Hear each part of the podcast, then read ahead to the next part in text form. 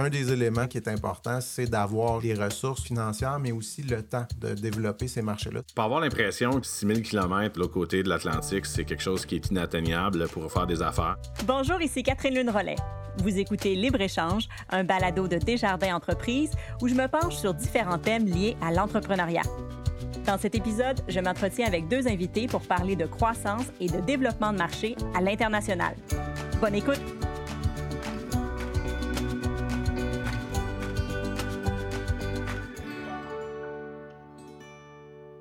Quand les affaires vont bon train, exporter nos produits et services à l'étranger peut être à la fois stimulant et stressant. Comment savoir si on est prêt? Quelle est la marche à suivre pour bien planifier cette étape importante de la croissance d'une entreprise? C'est ce que je vais tenter de comprendre aujourd'hui avec Vincent Stever, cofondateur et PDG de ToSoft, et Benoît Marcoux, conseiller expert services internationaux chez Desjardins Entreprises. Bonjour à vous deux, bienvenue à Libre-Échange. Bonjour. Bonjour, merci de nous recevoir. Vincent Stever, vous êtes PDG de ToSoft qui a été fondé en 2014. L'entreprise compte aujourd'hui au siège social 10 employés et 6 à Paris depuis le printemps 2021. Vincent, parlez-nous de votre logiciel. ToSoft, on est une firme informatique qui est spécialisée dans le développement de solutions qui visent à optimiser l'écosystème de l'assistance routière et du remorquage dépannage. Il faut comprendre que les compagnies de remorquage, euh, ça, fonctionnait sans vraiment avoir d'outils numériques, donc beaucoup papier. Euh, C'était un domaine qui n'était pas euh, privilégié par les développeurs informatiques. C'est assez complexe, c'est beaucoup de, relations justement entre le remorqueur, la personne qui est sur le bord de la route, le donneur d'ordre, que ce soit un ministère de transport, une autoroute ou une assistance, une assurance. Donc, euh, toute cette relation-là, cet écosystème-là, comme on l'appelle, fonctionnait au papier beaucoup, puis au téléphone. Donc, euh, pour, nous, euh, ben, on a développé premièrement le logiciel qui permettait aux remorqueurs d'avoir une meilleure gestion de leur entreprise, de passer au numérique eux aussi, comme le reste, le reste des industries aujourd'hui. Puis après ça, on a développé justement les solutions qui vont chercher les autres acteurs importants de, de cette relation-là, soit la personne au bord de la route qui est en panne et le donneur d'ordre en plus du remorqueur. Donc, de numériser de bout en bout cette relation-là. Merci. Benoît Marcoux, vous travaillez en institution financière depuis 18 ans. Quel est votre rôle chez Desjardins Entreprises et comment vous accompagnez les entrepreneurs en processus d'exportation? Euh, ben oui, effectivement. Moi, je fais partie de l'équipe euh, des services internationaux chez Desjardins. Donc, euh, avec mes collègues, ce qu'on fait, c'est qu'on offre aux entreprises de toutes les tailles, en fait, toutes sortes de solutions là, au niveau des, des, paiements, de la gestion des risques et tout ça, des solutions opérationnelles ou transactionnelles et aussi de l'accompagnement, donc pour le développement de marché, la recherche de fournisseurs, etc. à l'étranger.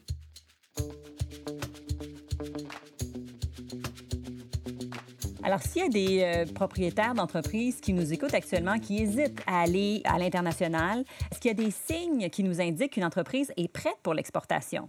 Évidemment, il y a des domaines euh, où euh, ça va arriver beaucoup plus tard dans le développement d'une entreprise. Donc, l'entreprise va démarrer dans son marché, euh, même local, après ça, grandir graduellement, probablement viser la région, la province. souvent, après ça, on commence à regarder un petit peu les autres provinces, puis le marché américain éventuellement. Ça, c'est un schéma assez classique. Par contre, aujourd'hui, on voit surtout dans le, en particulier dans le numérique, un peu comme on va le voir avec euh, l'expérience de Vincent, c'est que ça va beaucoup plus vite. Évidemment, on a, moins d'enjeux de, logistique à déplacer des, logiciels qu'à déplacer des, marchandises en conteneur. Donc, on voit des entreprises qui naissent à l'international maintenant. Littéralement, les premiers projets sont déjà à l'étranger. Donc, ça, c'est très différent. Euh, maintenant, est-ce que les entreprises sont prêtes? Ben là, ça, c'est une, une grande question. Évidemment, ça prend des ressources pour développer à l'international, c'est clair. Mais euh, un des éléments, c'est certain, qui est important, c'est d'avoir justement des ressources, oui, financières, mais aussi le temps. Donc, les capacités dans l'équipe de gestion de développer ces marchés-là, ça prend des efforts. Donc, c'est important qu'il y ait des gens qui soient vraiment aux commandes de ce projet-là euh, spécifiquement. Vincent, Benoît vient de nous dire que dans un parcours traditionnel, le premier pays où les entreprises québécoises exportent, c'est les États-Unis. Vous, vous avez choisi la francophonie. Comment s'est déroulé votre passage à l'international? Ben, en effet, pour nous, en fait, euh, comme le mentionnait Benoît, euh, on, est dans le numérique, donc c'est sûr que c'est quelque chose qui, traverse les frontières très facilement. On n'a pas de logistique, on n'a pas de fabrication. Donc, pour nous, ça a été euh, de constater, premièrement, que le produit qu'on avait, c'est un produit qui fonctionnait partout sur le globe. À défaut de me répéter, on est dans le dépannage remorquage, dans l'optimisation de l'assistance routière. Donc, partout où il y a des routes, il y a des autos et malheureusement, ces autos-là tombent en panne. Pour nous, la francophonie pour l'exportation, c'est un vecteur de croissance qui est vraiment intéressant et à ne pas négliger. Donc, pour nous, ça a été plus simple de traverser l'océan puis de travailler avec la francophonie en commençant avec la France, évidemment. Bon, le Québec a un lien quand même assez privilégié avec la France, autant économique que, euh, culturel. Puis au niveau des États-Unis, ben, une compétition qui était plus, plus féroce dans notre cas. Donc, c'est ce qui nous a euh, le choix de, traverser l'Atlantique pour aller en France au départ, puis après ça, de s'aventurer dans le reste de la francophonie. Puis évidemment, quand on regarde un pays comme la France, 72 millions d'habitants, la taille du pays aussi, donc c'était très facile pour nous d'aller voir qu'il y a un volume très intéressant de clientèle potentielle pour nous sur, sur ce marché-là, que ce soit la Belgique, le Luxembourg, les pays qui sont autour euh, dans la francophonie, c'est des pays où il y a beaucoup d'habitants, donc beaucoup d'automobilistes, donc euh, théoriquement, euh, beaucoup de pannes. Et donc des clients pour vous. Exactement. Et donc, à partir du moment où vous avez dit, OK, on s'en va en France, ça a été quoi les étapes, là? Bien, pour nous, en fait, ça a commencé, premièrement, on, a développé une relation avec un, distributeur. C'est un peu hasard qu'on ait rencontré euh, l'entreprise qui est devenue notre distributeur en 2017. Donc, on s'est rencontrés ici à Saint-Jean, là, où on a nos bureaux. Donc, c'était un peu hasard, c'était une mission commerciale. Puis, euh, ben, à ce moment-là, on s'est lancé sur un salon commercial. Donc, euh, évidemment, comme dans plusieurs domaines, dans le dépannage, il y a des salons du dépannage. Donc, au Québec, on en a un avec euh, l'Association des professionnels de dépannage du Québec. Puis, en France, ben, il y a deux salons. Donc, on est allé sur un salon commercial, s'aventurer, donc au salon de Lyon en 2017 de l'Association des dépanneurs automobiles de France. Puis, bien évidemment, quand on est arrivé sur place, on a constaté que la solution était devenue très populaire rapidement pendant les deux jours du salon. Ça, ça jasait beaucoup à propos de, des Canadiens qui venaient de débarquer. Donc, c'est là qu'on a, on a constaté qu'effectivement, il y avait de la place pour nous, puis de l'intérêt pour, pour nos solutions. c'est là que tout a commencé euh, sur le territoire français. Et donc, on peut dire que le réseautage, hein, le bouche à oreille, en tout cas dans votre cas, dans ce salon-là, puis ensuite toutes les étapes qui vous ont aidé, c'est vraiment au cœur de l'exportation. Oui, définitivement. C'est sûr que c'est un domaine qui est très, très petit euh, dans le sens où les gens se parlent beaucoup, s'entraident beaucoup. C'est un domaine où euh, on voit qu'il y a beaucoup de confréries. Puis euh, quand il y a certains clients potentiels qui ont vu notre solution, mais ça a rapidement fait le tour de l'industrie. Benoît, on vient de voir que les salons peuvent être un élément déclencheur pour rencontrer des partenaires d'affaires potentiels. Mais quand on souhaite exporter nos produits et services à l'étranger, est-ce qu'il y a des étapes à suivre avant de se lancer? Il y a des étapes de planification qui sont très importantes parce que euh, évidemment, il y a plusieurs éléments de risque quand on décide d'aller à l'étranger. Il y a plusieurs façons de le faire aussi. Euh, on, peut, on peut travailler à partir des installations ici au Québec et vendre notre, produit à l'étranger. On peut procéder à, l'ouverture d'une filiale, comme ça a été le cas pour Vincent euh, en France ou ailleurs. on peut faire une acquisition aussi d'une entreprise là-bas. Donc, il y a toutes sortes de moyens différents d'aller approcher ce marché-là. Donc, c'est important de choisir son approche. Et puis euh, ensuite de ça, bien évidemment, selon les choix qui sont faits, il y a toutes sortes de risques qu'il faut bien encadrer aussi. Le plus évident, évidemment, c'est le taux de change. Euh, on, en parle quand même euh, tous les jours aux nouvelles, mais ça a un impact réel sur les résultats de l'entreprise. il y a un risque aussi au niveau du risque de défaut. On connaît moins les entreprises avec lesquelles on fait affaire, on connaît moins les, les, les habitudes des gens, tout ça. Donc, euh, tous ces éléments-là, évidemment, doivent être encadrés comme il faut et idéalement le plus tôt possible parce que quand on va négocier des contrats avec des gens à l'étranger, qui vont être responsables, dans le cas de la marchandise, du transport, des assurances, tous ces éléments-là font partie intégrante de la négociation originale.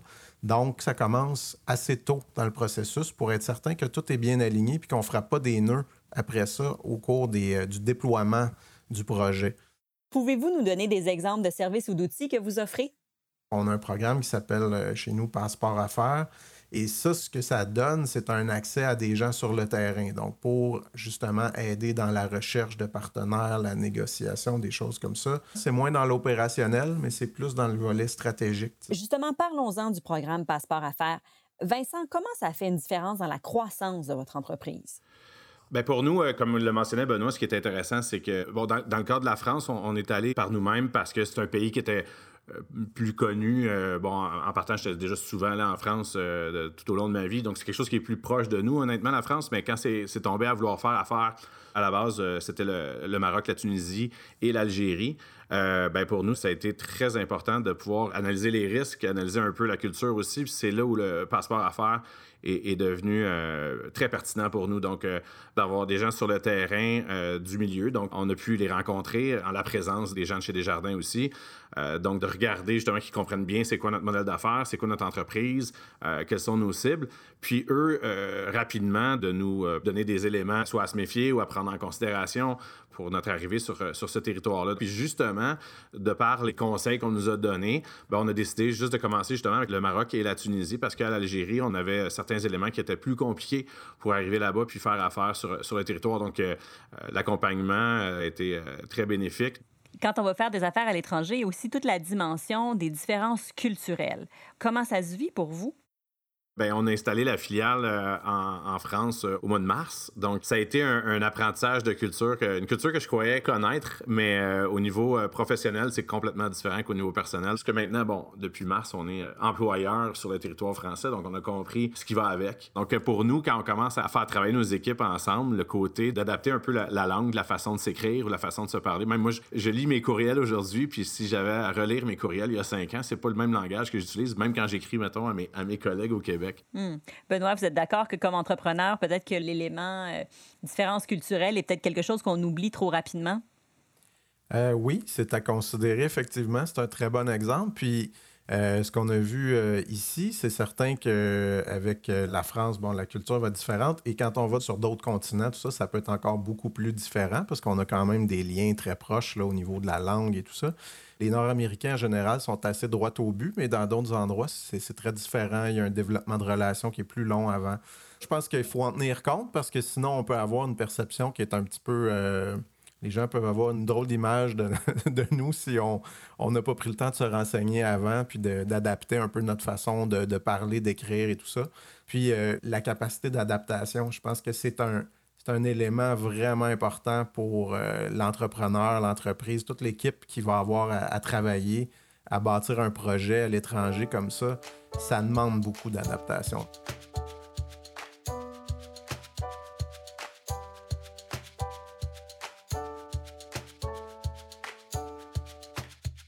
Au niveau de la notoriété de l'entreprise, c'est quelque chose qui change complètement quand on commence à faire euh, affaire à l'étranger et que ça c'est dans l'industrie. Donc, euh, même nous ici, il y a des sociétés euh, de plus grandes envergures qui ont commencé à être pas mal plus intéressées par nos solutions.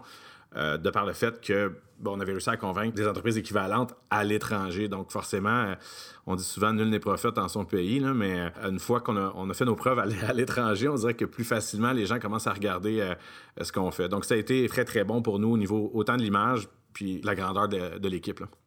Benoît, êtes-vous d'accord avec ce que Vincent vient de dire? Est-ce que effectivement les entreprises qui vont à l'international vont parfois offrir un meilleur service aux Québécois parce que leur entreprise a connu une croissance en plus de connaître une plus grande notoriété? Euh, oui, définitivement. C'est certain que le fait de grandir comme ça, que l'entreprise euh, grandisse, ben, ça donne des possibilités d'améliorer le service, par exemple, d'avoir un, un service 24 heures sur 24, ce qui n'était peut-être pas possible quand l'entreprise est plus petite. Donc, euh, il y a toutes sortes d'éléments qui vont venir s'ajouter, qui deviennent nécessaires. Si on veut desservir un marché euh, qui fonctionne à l'inverse de nous au niveau horaire, bien forcément, on est obligé d'étendre ses plages horaires de service. Et évidemment, ça bénéficie aussi à la clientèle locale. Donc, euh, c'est intéressant. Puis, il y a des économies d'échelle, il y a toutes sortes d'éléments, évidemment, qui vont entrer dans le fait que l'entreprise grandisse je pense que oui, du côté notoriété, ça donne une image beaucoup, euh, beaucoup plus solide de l'entreprise. On voit que l'entreprise a réussi un projet. C'est quelque chose de réussir un projet à l'étranger. Donc, quand on voit que l'entreprise a été capable de faire ça, et plus d'une fois en plus dans, certains cas, ben, ça donne confiance aussi aux gens qui sont ici ça nous a permis aussi d'avoir un regard plus global d'un marché en tant que tel, donc d'aller chercher un peu de l'expertise aussi, puis de l'expérience à l'extérieur du Québec ou du Canada, puis de faire en sorte que l'expérience qu'on est allé chercher à, l'étranger, qui est un regard sur cette industrie-là, ben, on a pu apporter des choses ici euh, comme amélioration, puis comme proposition euh, qui n'avaient peut-être même pas été considérées. Euh, par notre industrie. Et vice-versa, évidemment, quand on va à l'étranger, on apporte l'expertise qui vient d'ici. Donc, de faire affaire un peu partout, ça nous donne un regard sur notre marché et ça nous amène des fois des idées ou des innovations qui sont, euh, qui sont vraiment intéressantes. Quel conseil donneriez-vous à des entrepreneurs dans tout secteur confondu qui souhaitent exporter? Benoît? Le premier conseil, c'est d'évaluer sa capacité réelle de faire le projet Donc, il y a vraiment une réflexion qui doit se faire au niveau de l'entreprise avant de se lancer dans un projet à l'étranger. Il y a beaucoup d'implications, puis d'aller chercher une... On a besoin d'une nouvelle équipe. Il y a des enjeux nouveaux, il y a des connaissances qu'il faut avoir sur, oui, l'endroit où on s'en va, les réglementations, l'aspect fiscal qui change. Euh, il y a toutes sortes d'éléments à considérer qui vont être différents. Puis, ce qu'il faut euh, prendre en considération, c'est que le, succès qu'on a eu sur son marché domestique, c'est pas nécessairement la même recette qui va fonctionner à l'étranger. Un exemple facile, ce serait dans, l'agroalimentaire. Les goûts des gens ne sont pas les mêmes. Donc, un produit qui va super bien se vendre ici au Québec ne ben, va pas nécessairement euh, avoir le même succès à l'étranger. Des fois, il faut adapter un peu sa recette. C'est vrai pour tous les projets. Donc, tous les aspects peuvent être un peu différents. Donc, c'est important de réfléchir à ça, d'avoir un plan clair, de tester aussi, idéalement, de faire une vraie étude de marché. Donc, avant de trop investir de temps, de vraiment euh, planifier, étudier son marché comme il faut, de bien choisir où on s'en va. Euh, Vincent mentionnait tout à l'heure qu'il y avait un des marchés, euh, l'Algérie, où ils ont décidé de ne pas aller tout de suite. Ben, c'est important parce que si on décide de s'embarquer dans ce projet-là, puis finalement, ça ne colle pas vraiment, ben, on va dépenser énormément d'énergie, de, de, ressources financières aussi, alors qu'il y a peut-être un autre pays juste à côté où ça fonctionnerait mieux. Donc, cette sélection-là est très importante. Et là, après ça, ben, comme je disais, de s'entourer des bonnes personnes autour de soi. Il y, a, beaucoup de partenaires. On est chanceux. Les entreprises euh, au Québec ont, beaucoup de ressources autour d'elles pour les aider. Nous, on travaille en équipe avec tous ces gens-là. Et c'est pour ça que nos gens vont les rencontrer. Dès que le projet fait surface, d'impliquer nos gens chez nous, nos conseillers. On en a dans chaque euh, centre entreprise, euh, des spécialistes du commerce international. Donc, d'avoir cette première discussion, d'évaluer les enjeux, trouver les bons partenaires. Et là, après ça, on commence à avoir un plan de match. C'est vraiment la première étape. Vincent, quel serait le conseil que vous donneriez à des entrepreneurs qui hésitent à faire le pas vers l'exportation? Ben, je pense que, comme Benoît le disait, la planification est super importante, puis de bien s'entourer. Ça, c'est une évidence. Mais effectivement, aussi, euh, un entrepreneur étant ce qu'il est, je pense que le risque va avec aussi. De faire le saut, c'est important de le faire.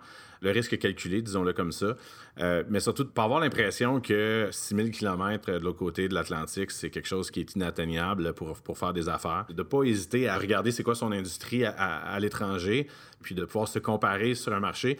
C'est très simple de le faire. Il y a des beaux programmes aussi euh, gouvernementaux qui encouragent les entrepreneurs à faire ces premiers pas-là. Je pense qu'il ne faut pas voir ça comme euh, l'inatteignable, surtout quand on parle de PME, parce qu'évidemment, euh, bon, dans notre cas, on est une petite entreprise, puis souvent, ben, c'est dans les petites entreprises qu'on va hésiter à faire ça parce qu'on ne pense pas avoir la taille de la grande ou de la moyenne entreprise. Mais aujourd'hui, je pense que tout est là pour nous aider à le faire, puis de s'informer justement sur ces, ces outils-là qui viennent nous aider à faire les premiers pas, puis de ne pas hésiter à le faire. Vincent Stever et Benoît Marcoux, merci beaucoup de votre passage à Libre-Échange. Et euh, Vincent, euh, je vous souhaite de conquérir le monde entier. Ah, ben merci beaucoup et ce fut un plaisir. Merci à vous.